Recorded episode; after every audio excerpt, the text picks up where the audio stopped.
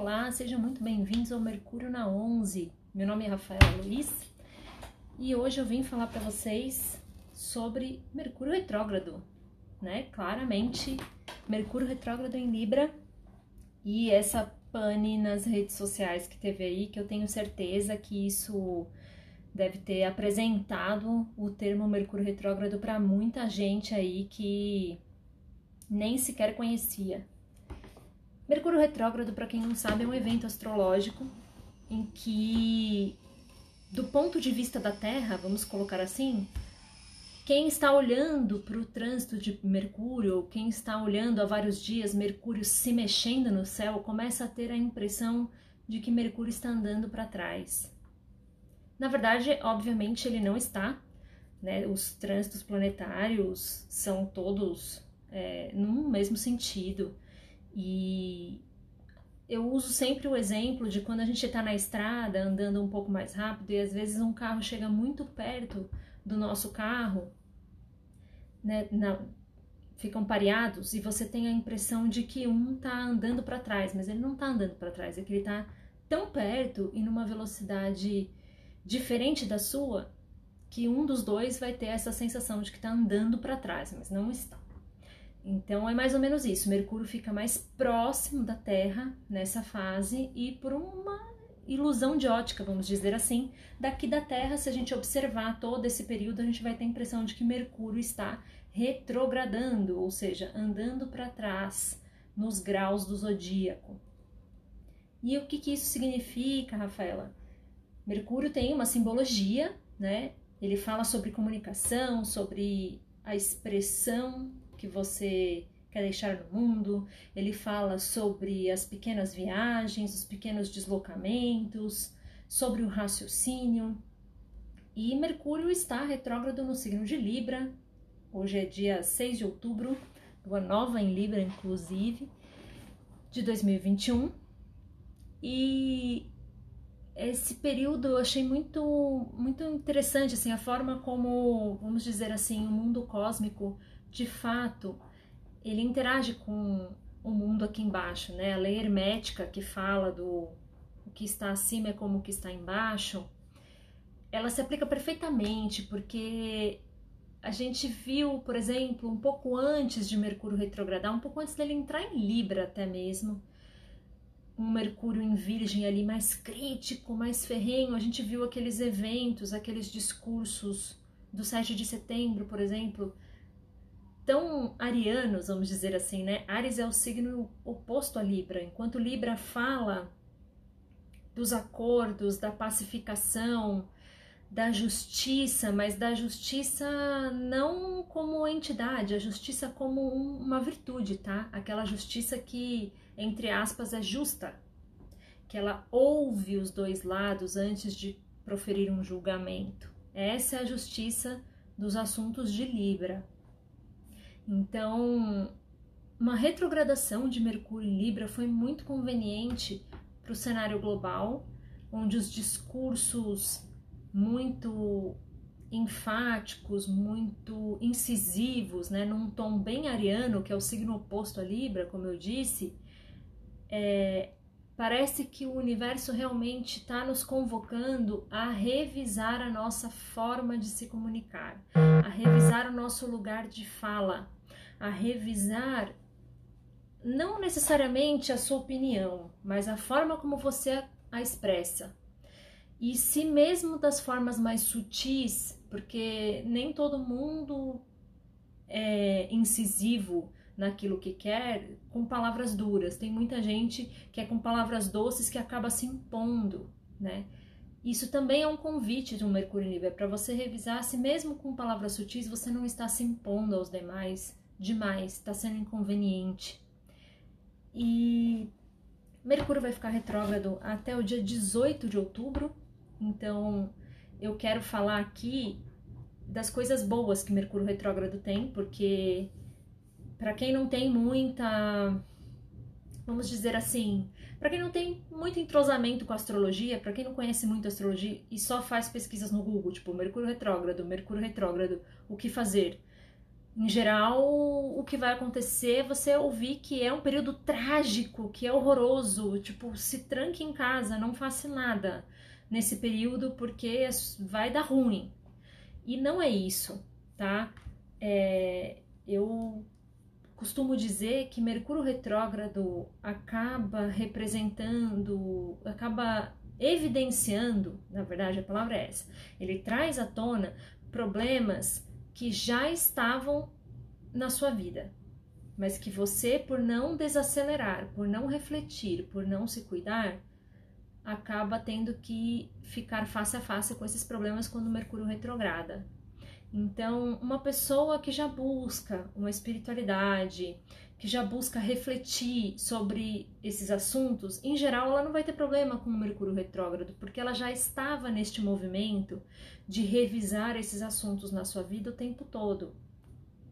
Então, ela provavelmente vai passar por Mercúrio retrógrado sem nenhum problema.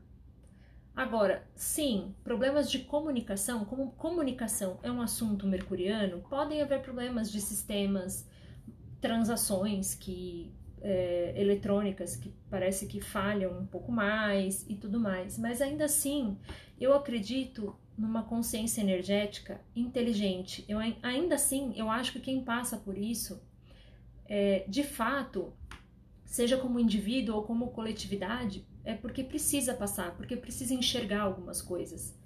E, como eu falei, hoje é dia 6 de outubro, o dia que eu estou gravando esse podcast, nós tivemos esse evento muito louco, né, apocalíptico para alguns até, da queda das redes sociais do Mark Zuckerberg, perdão, que foram é o Facebook, o Instagram e o WhatsApp.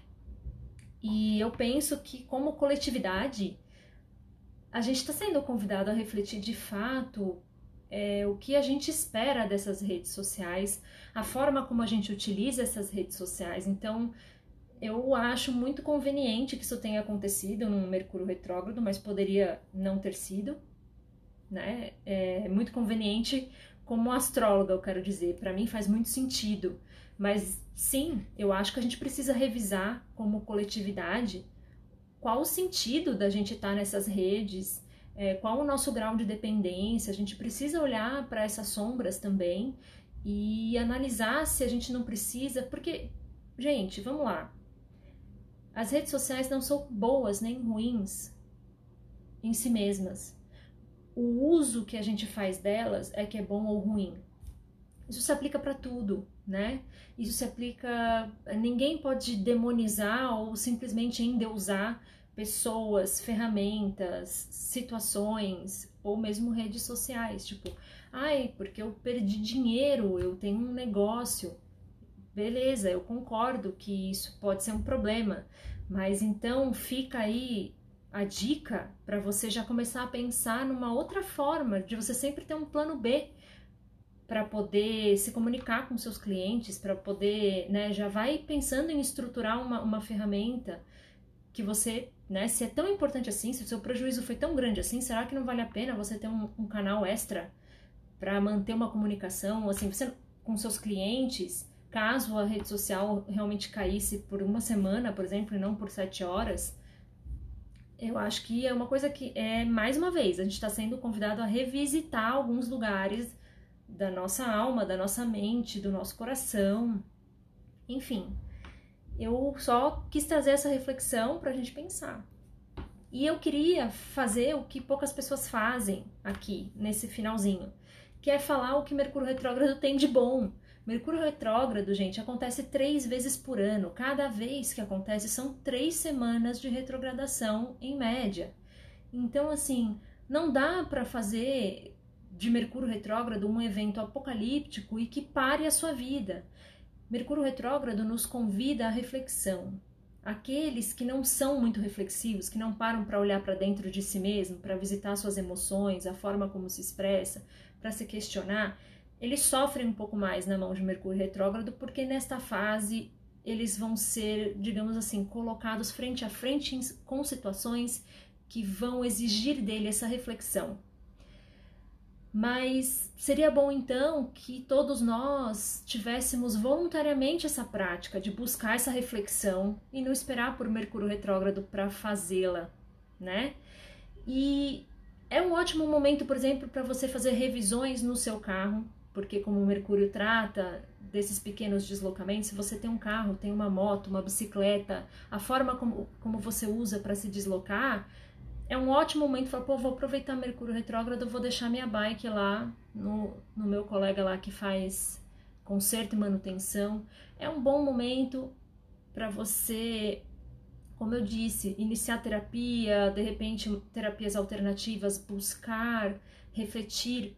Né? Aí também eu acho que olhar para a casa onde você tem Libra é interessante. A retrogradação de Mercúrio está acontecendo na minha casa da espiritualidade, na minha casa 12 então é um momento propício para eu refletir sobre é, algumas questões é, sobre os meus inimigos ocultos, né? A casa 12 também fala disso, sobre criar um pouquinho mais de malícia com as pessoas, observar mais as pessoas, uh, observar a minha espiritualidade, né? Um tempo de caverna para mim. A, a, a, gente fala muito, eu aprendi isso com o meu mestre querido, Carlos Holanda, que ele fala que a casa 12 é um, são sempre lugares ermos, lugares afastados, seja fisicamente ou seja intelectualmente. Então é sempre um momento mais introspectivo. Mas enfim, qual casa você tem que a retrogradação está acontecendo no seu mapa?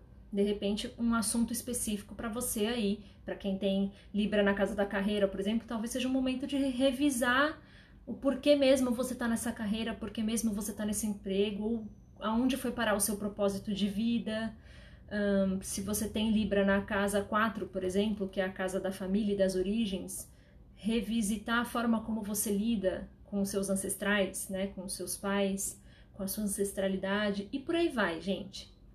Não acreditem nessa balela de que Mercúrio retrógrado é um período péssimo.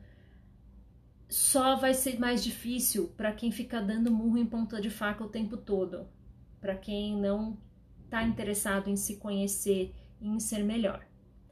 Para o resto, é vida que segue e é isso aí. Gente, eu agradeço muito, muito, muito a atenção de quem me escutou e eu espero que vocês gostem das conversas, né, dos monólogos, por enquanto, que eu pretendo trazer por aqui. E é isso, gente. Um grande beijo, muito obrigada.